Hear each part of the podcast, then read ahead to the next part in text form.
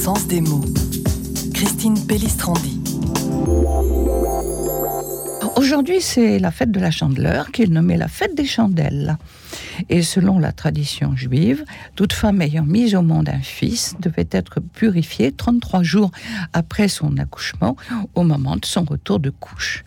Alors, elle allait au temple et elle apportait, pour les offrir en sacrifice, soit un agneau âgé d'un an, soit un pigeon ou une tourterelle, selon ses moyens. Et le prêtre faisait sur elle le rite de l'absolution afin qu'elle soit purifiée de sa perte de sang.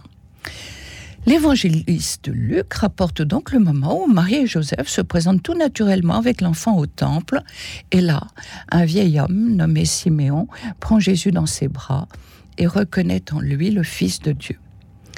Ce passage de l'Évangile qui célèbre la purification de Marie est une des plus anciennes fêtes chrétiennes et nous en avons une trace dans le récit du pèlerinage d'Égérie qui est un texte qui date du IVe siècle.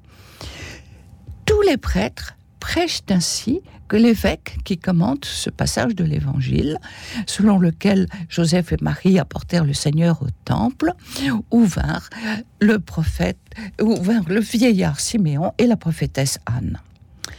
Et la cérémonie des relevailles hérita de cette liturgie juive. C'était une bénédiction de la maman et une action de grâce pour l'heureuse naissance. Et la tradition a voulu qu'avant de distribuer des cierges à l'Assemblée, on prie pour demander au Seigneur de faire resplendir au corps des fidèles une lumière qui ne s'éteint jamais. Et à l'occasion de la chandeleur, on allume toutes les bougies de la maison. La tradition demande aussi de ranger la crèche de Noël. Et ainsi, dans la tradition populaire, la chandeleur dit aussi crêpe.